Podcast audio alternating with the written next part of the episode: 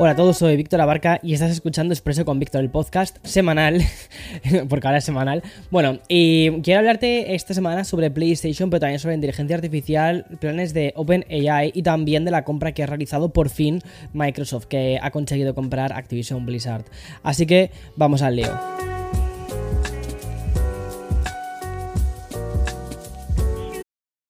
This episode is brought to you by Visit Williamsburg. In Williamsburg, Virginia, there's never too much of a good thing. Whether you're a foodie, a golfer, a history buff, a shopaholic, an outdoor enthusiast, or a thrill seeker, you'll find what you came for here and more. So ask yourself, what is it you want? Discover Williamsburg and plan your trip at visitwilliamsburg.com.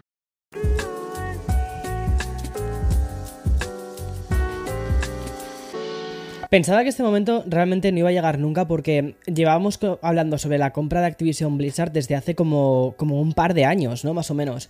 Que fue cuando mm, dijeron que iban a comprar el estudio, Microsoft iba a comprar el estudio por, atención, 68 mil millones de dólares. Pero mm, al final lo que se terminó convirtiendo todo, este episodio fue una especie de Juego de Tronos, una serie de Netflix básicamente, porque hubo un montón de, peros a la hora de poder realizar esta compra. Y el mayor pero, básicamente, eh, era debido a que la Autoridad de Mercados y Competencia de, Reino Unido bloqueó la decisión en abril, una decisión que se terminaba uniendo al bloqueo también de Estados Unidos que hizo parecer que fuese muy lejana la compra del estudio que hace Call of Duty. Sin embargo, el regulador británico le dio una segunda oportunidad a Microsoft para demostrar que no iban a asumir ese monopolio en el sector de, de videojuegos de la nube y paralelamente la propia Microsoft y Activision Blizzard tuvieron que pactar también una prórroga sobre este acuerdo, el cual caducaba ante la decisión final de, Reino Unido. Bueno, pues tal y como informaron todos los medios, la gran clave para desbloquear la situación de Reino Unido ha terminado siendo el acuerdo de Microsoft con la cesión de derechos de transmisión de juegos de Activision Blizzard a Ubisoft. Es decir, Ubisoft se va a hacer cargo de los derechos de la nube de forma permanente para los juegos actuales y cualquier futuro lanzamiento de Activision Blizzard durante los próximos 15 años. Y con este acuerdo de Microsoft, la CMA de el Reino Unido cambió su parecer hasta llegar a dar luz verde a lo que mm, em, conocimos la semana pasada. Bueno, pues lo que ha pasado durante, durante estos días ha sido además en muy, muy, muy, muy poquito tiempo. Básicamente todos eh, parece como si hubieran ido poniendo luz verde a esta compra de Microsoft y finalmente el viernes Microsoft pudo comprar eh, Activision Blizzard por 68 mil millones de dólares, o bueno, como dicen aquí, 68 billones, lo cual es una de las compras más grandes de la historia. ¿Qué significa todo esto? Bueno, o qué va a significar para los jugadores, qué va a significar para nosotros, que eso es lo más importante, ¿no? Las personas que jugamos a videojuegos. Bueno, lo que va a suponer es que eh, Activision Blizzard, que tiene. Mm, que tiene. Em, franquicias tan grandes, de hecho la más importante y el motivo por el que Sony estaba siendo como muy de, oye, ¿qué va a pasar con esto? Es Call of Duty. Call of Duty ya sabes que es uno de los juegos más em, jugados y de hecho para muchísima gente es el juego que compran una vez al año, el Call of Duty y el FIFA, ya está.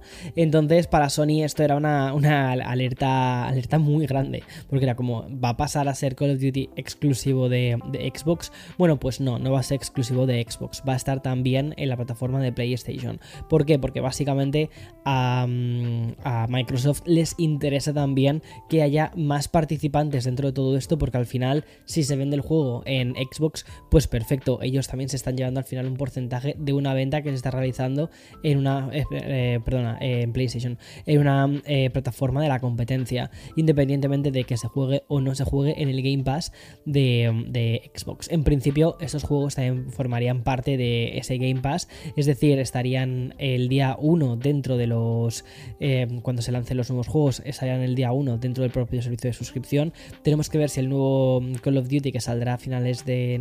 mediados de noviembre, que lo sale, eh, estaría también dentro de este Game Pass. No lo sé si ya van a poder meter este juego, no lo sé todavía, sinceramente. Pero me parece muy interesante. Ya no solo por Call of Duty, sino sagas como Diablo. O sea, hay un montón de, de franquicias que tienen. Incluso, por ejemplo, Spiro o también Crash Bandicoot.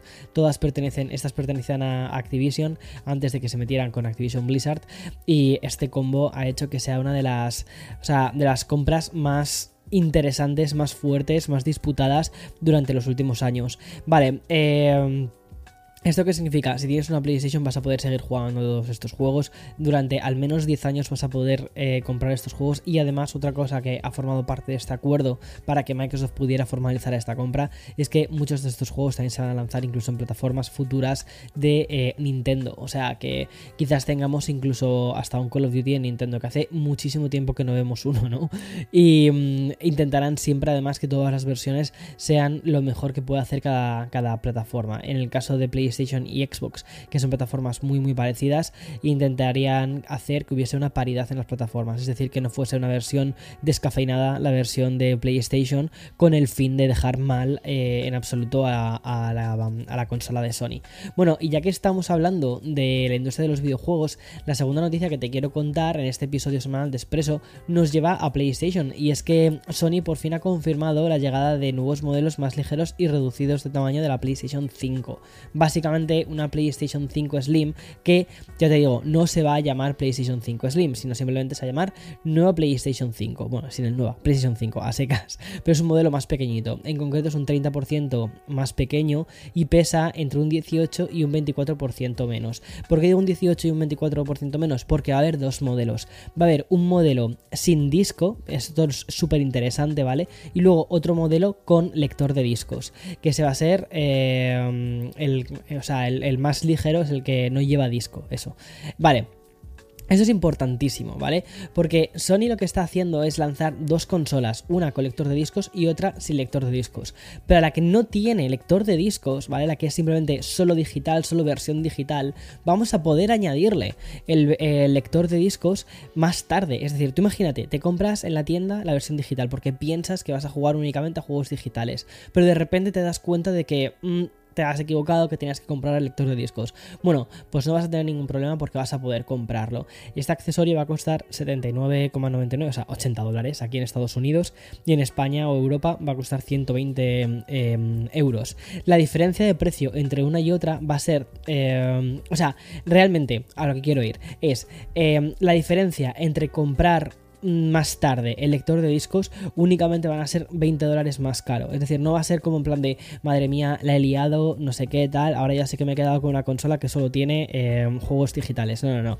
Ese, eh, ese posible error que hayas podido cometer eh, de, uff, me he comprado solo la consola digital y ahora quiero un lector de discos, solo te va a costar 20 dólares más, lo cual está bastante bien. O sea, no es un error demasiado grande. Vale, y los precios de la consola, 499 por la consola eh, con lector de discos, 449 dólares por la consola eh, solo solo digital y en euros van a ser 549 euros y 449 euros. Básicamente, si te has equivocado con la consola em, y te has comprado solo la, digital, serán 449 más 120, lo cual te estaría poniendo muy cerca de los 549 que cuesta si te la compras todo de una. Y por cierto, Sony ha confirmado que una vez que se agote el inventario del modelo actual, de las que están ahora, digamos, en las estanterías, pues eh, la nueva PlayStation 5 se va a convertir en ese único modelo disponible. Personalmente, ¿qué opino? Me encanta. ¿Por qué? Básicamente, primero, yo no tenía la PlayStation 5, para mí ya fue como, o sea, cuando salió en, pandemia, era como imposible conseguir una y al final me, terminé, me terminé dando por vencido, em, aunque siempre ha sido como, Buah, es me apetece jugar, de hecho, justo esta semana salió el Spider-Man 2, ¿no? Eh, me apetece jugar a Spider-Man, me apetece jugar al tal, me apetece jugar al Final Fantasy XVI, pero es como, no me da la vida, es que entre Nintendo, que es que últimamente no para de sacar juegazos, el Game Pass y que, mm, hola, hay que trabajar, es como, al final mis pequeños momentos de videojuegos los utilizo en, Nintendo, sinceramente. Entonces era como que dije, bueno, cuando ya saquen la, Slim, pues quizás me la compro con alguna oferta, tal, sin prisa, sin prisa. Y justo, mira, ahora mismo acaban de sacar esto, o sea que me acaban de hacer el chico más feliz del mundo. Y la verdad es que, es, o sea, para mí está súper bien esto, sinceramente. Y luego, eh, más cosas que quería contarte. Eh, me parece otra cosa súper interesante y es que esto lo comentaba el otro día con Ángel Jiménez en su podcast en binarios, por cierto, si no lo has escuchado deberías, porque estuvimos hablando bastante sobre esto. Y es que hay una cosa que eh, creo que van a hacer, eh, creo que esta va a ser la última generación en la que nos encontremos una consola con disco eh, de forma predeterminada, ¿vale? Creo que las siguientes generaciones de consolas nos las vamos a encontrar únicamente la versión digital y con el añadido de lector de discos después, porque no creo que quieran presionar o que quieran forzar directamente a los compradores en plan de, pues ya no hay discos, ya no hay... No, no, no, creo que el, que el, que el mundo de los juegos de segunda mano y los juegos de formato físico sigue siendo muy importante, sobre todo para las distribuidoras, sobre todo también para las tiendas, que es donde al final terminas comprando em, las propias consolas y también quieres comprar los videojuegos y también quieres comprar el merchandising que venden en estas tiendas, no todo el lore que se crea alrededor de una franquicia de videojuegos. Bueno, pues em, yo creo que esta va a ser como la última consola en la que vamos a tener como la versión por defecto, va a ser la versión con disco y luego la versión un poquito outsider es la versión sin disco, pero que bueno, no pasa nada porque si te has equivocado puedes comprar el disco más tarde. Eh, creo que la siguiente generación va a ser únicamente sin disco y eh, vamos a tener el accesorio de comprarla también, o sea, de comprarlo mm, el tema de los discos aparte. Pero creo que las em, estas, estas, empresas quieren ir hacia, mm, hacia el tema de que vayamos comprando las consolas sin lector de discos. Porque esto, o sea, yo creo, yo creo que ellos quieren también controlar también la parte de la distribución de videojuegos. Bueno, esta ha sido una semana súper potente de PlayStation, pero también tengo que contarte el otro gran anuncio de Sony, y es que los suscriptores de PlayStation Plus Premium por fin van a poder transmitir juegos de PlayStation 5 en la consola sin necesidad de descargarlos. Sony ha lanzado la transmisión en la nube para una amplia selección de títulos que incluyen exitazos como el Marvel Spider-Man Miles Morales, el Horizon Forbidden West, el Ghost of Tsushima, el Mortal Kombat 11 y también el Saints Row 4. Pero escucha, porque aún hay más, y es que Sony ha confirmado confirmado que se van a poder, se van a poder eh, probar juegos como el Hogwarts Legacy, que es un tochazo de juego, el Witcher 3, otro tochazo de juego, y el Callisto Protocol. Este no lo he probado, ¿eh? Antes de decidir si quieres comprarlos o no, vas a poder, digamos, jugarlos en la nube. Además, los, los miembros de PlayStation Plus Premium van a poder acceder a títulos digitales adicionales de PlayStation 5. En este caso habrán incluido títulos como Resident Evil 4, el de Thailand 2, Fall Guys y también el mismo Fortnite. Esta transmisión de juegos en la nube de Play 5 estará solamente disponible en la consola de nueva generación, formando parte de la suscripción, como te digo, de PlayStation Plus Premium, ¿vale? Importante el, tema de Premium. Además, Sony también ha prometido que estos usuarios de PlayStation Plus Premium van a disponer de varias opciones de resolución de alta calidad, incluyendo 4K, 1440, 1080, 720 y hasta 60 FPS, compatibilidad con SDR y también con HDR, es decir, es una muy buena transmisión. Y luego, en cuanto al tema de sonido, 5.1 y también el 7.1, además de incluir el Tempest 3D Audio Tech. O sea, muy bien, la retransmisión de calidad muy bien y el acceso a esa transmisión en la nube para, para, títulos digitales va a estar primero en Europa el 23 de octubre y una semana más tarde sale en Estados Unidos. Veamos a ver qué termina sucediendo con todo esto. Bueno, y mm, muy interesante, ¿vale? Porque ya también ha salido el OnePlus Open. Estoy haciendo la review justo que saldrá esta misma semana. Ya te contaré un poco más sobre todo esto. Era un anuncio que se había, digamos, es, los rumores estaban ahí desde hace muchísimo tiempo y la verdad es que ha sido, ha sido espectacular. Y seguimos con una información que ha publicado Reuters y que um, de confirmarse podría revolucionar la industria tecnológica. Y es que, según informa este prestigioso medio, OpenAI estaría ya trabajando en la fabricación de sus propios chips. Imagina lo que podría suponer esto, ¿vale? Para la compañía que está detrás de ChatGPT, que también se metiese de lleno en el hardware. Pues el avance de que esto podría suponer el desarrollo de la inteligencia artificial sería espectacular. Según informan desde Reuters, esa decisión de OpenAI se habría tomado en base a la escasez de GPU que, haya, que hay actualmente. Una escasez que influye de forma muy negativa a la velocidad y al rendimiento de la API de OpenAI. Y con ese telón de fondo, la compañía estaría a punto de dar el, el salto a la fabricación de sus propios chips de inteligencia artificial. Y en Reuters hablan de que OpenAI gasta una media de 4 centavos por cada consulta que hacemos a ChatGPT. Si esto lo extrapolamos a los millones de consultas diarias, los gastos se cuentan también por millones. Y una empresa como OpenAI al final siempre tiende a diversificarse y la fabricación de chips podría ser la puerta que OpenAI ha encontrado. Eso sí, de confirmarse, OpenAI se encontraría con un mercado dominado básicamente por Nvidia, pero no por, no por la Nvidia, sino por, la, por el fabricante. Y como apunta la información, hay que recordar que Microsoft es el socio, ¿vale? De la propia OpenAI y lleva desde el 2019 trabajando en el desarrollo de sus propios chips de inteligencia artificial. A esta noticia le tenemos que, poner un AirTag, ¿vale? Para poder rastrearla, porque como te digo, puede cambiar mucho el panorama de la industria tecnológica y puede ser un factor de cambio importante. Eh, además que, esta misma semana también se ha hablado bastante, pero esto ya eh, me salgo bastante del guion, ¿vale? Se ha hablado bastante de que em, OpenAI, su fundador, ¿vale? Había sido visto junto con em, uno de los grandes de, de la antigua Apple, con Johnny Ivy, y mm, es que parece ser que quieren hacer algo juntos mm, entre, ¿sabes? O Johnny Ivy cuando se fue de Apple creó una nueva compañía que se llamaba Loveform. Bueno, pues Loveform y OpenAI parece que ser que están trabajando juntos en hacer algo de hardware. O sea, en hacer un producto eh, de hardware en el que podamos correr ChatGPT y eh, también DALI. O sea, una pasada. Y mm, vamos a ver en qué termina todo esto porque la verdad es que la cabecita de Johnny Ivy es que es espectacular. O sea, ese hombre nos ha dado, nos ha dado los diseños más icónicos de Apple durante muchísimo tiempo. Y es, o sea, es un cerebrito, era, era uno de los protegidos de, Steve Jobs. Y es que no era para menos. O sea, entendió la forma en la que el hardware podía servirnos en nuestro día a día de una forma tan espectacular que, no sé. Me leí un libro justo sobre, sobre él. No me acuerdo cómo se llama ahora este libro. No salió hace demasiado tiempo. Pero bueno, era bastante curioso porque hablaban mucho de la figura de Tim Cook y también hablaban mucho de la figura de Johnny.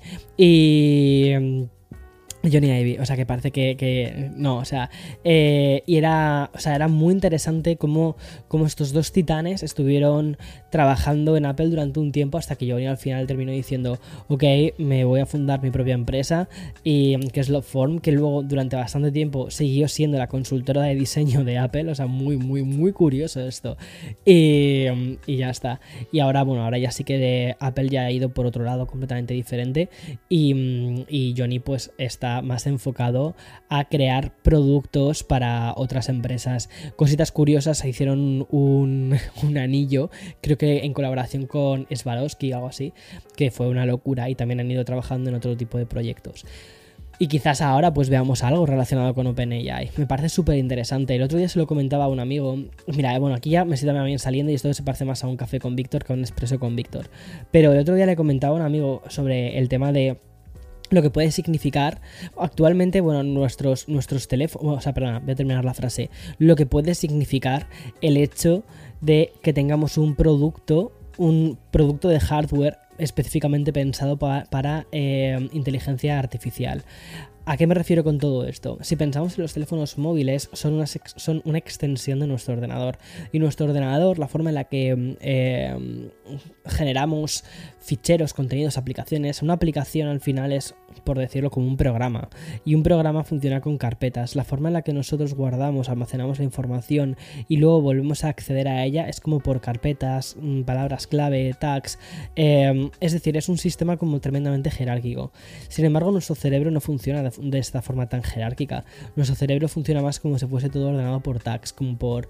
Em, y estas tags no tienen que mantener una jerarquía, sino simplemente van relacionadas unas con otras y así es como eh, organizamos nuestras ideas, ¿no?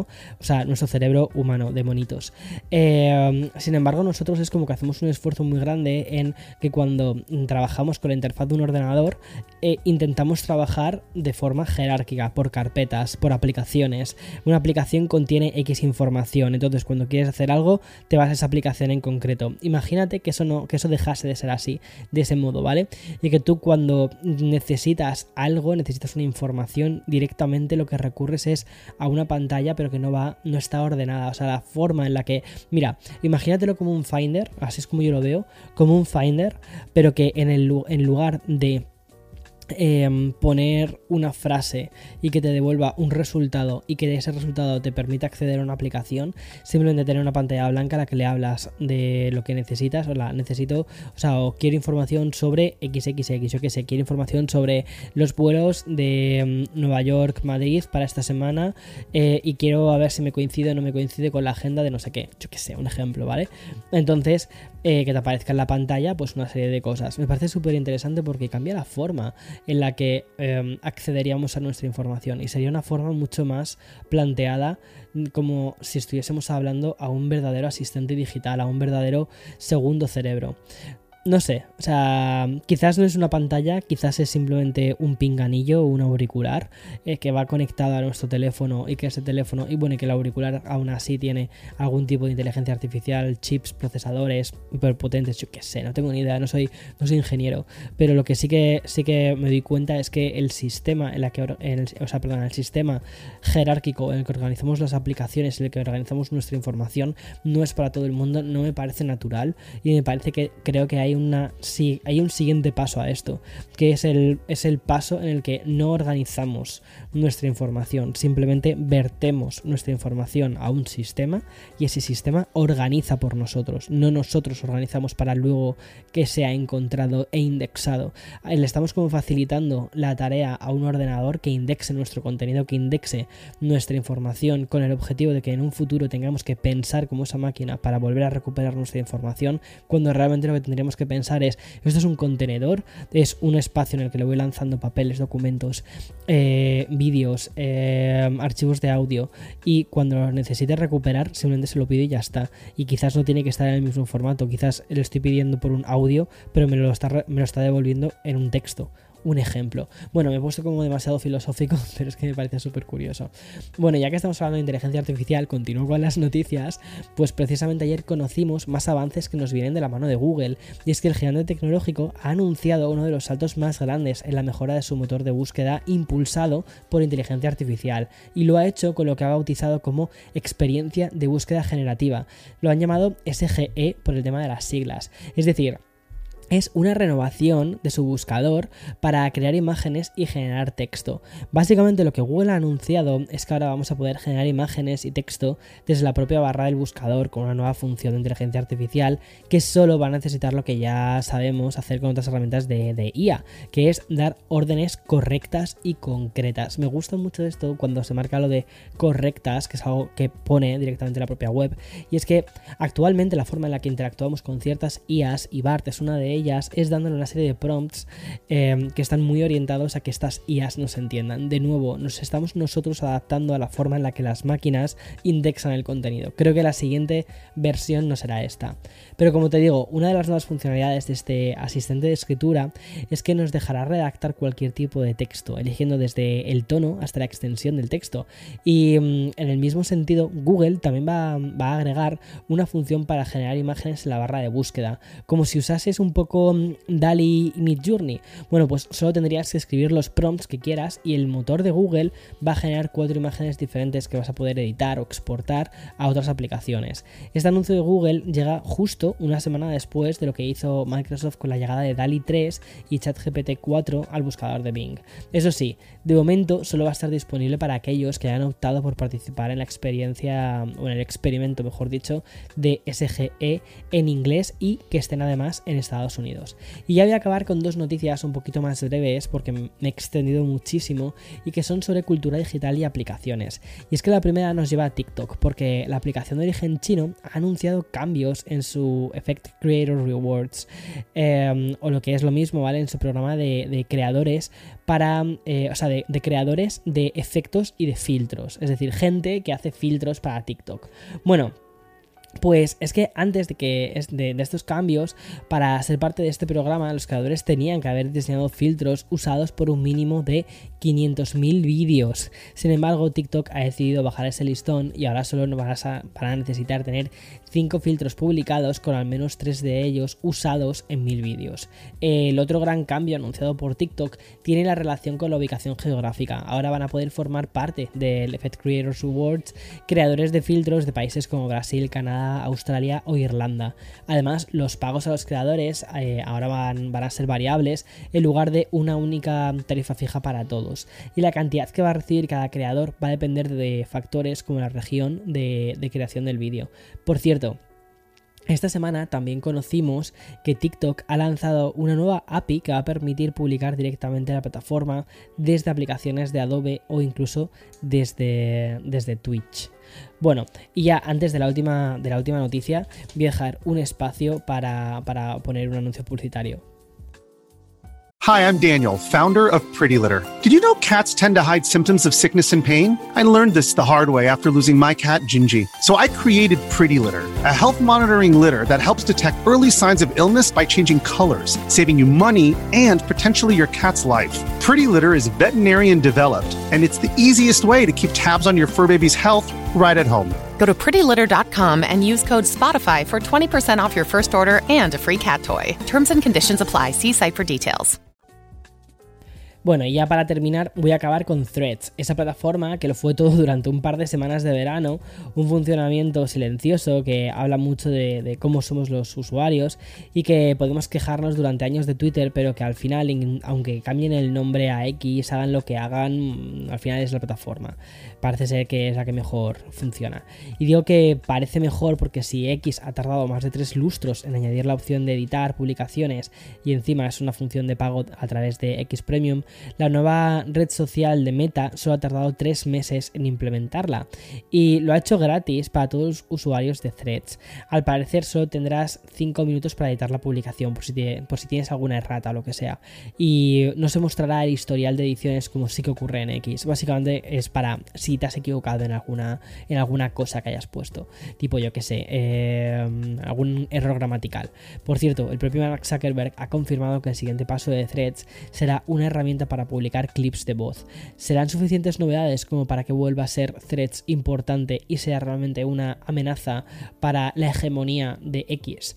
No lo sé. La verdad es que, eh, tengo que serte sincero, yo era muy, muy, muy defensor de Threads porque estaba bastante harto de, de, los, de las idas y venidas con X, pero al final son empresas lideradas por, eh, billonarios que están tremendamente fuera de nuestra realidad y que al final mm, lo que haces es usar un producto gratuito donde el que ya sabes que si tú no estás pagando por ese producto, el producto eres tú, independientemente de la red eh, en la que estemos, pero en X al menos es donde están los usuarios.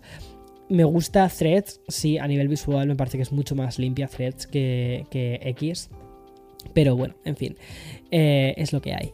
Y ya está, hasta aquí todas las eh, novedades y como siempre, la semana que viene, más y mejor. Chao, chao.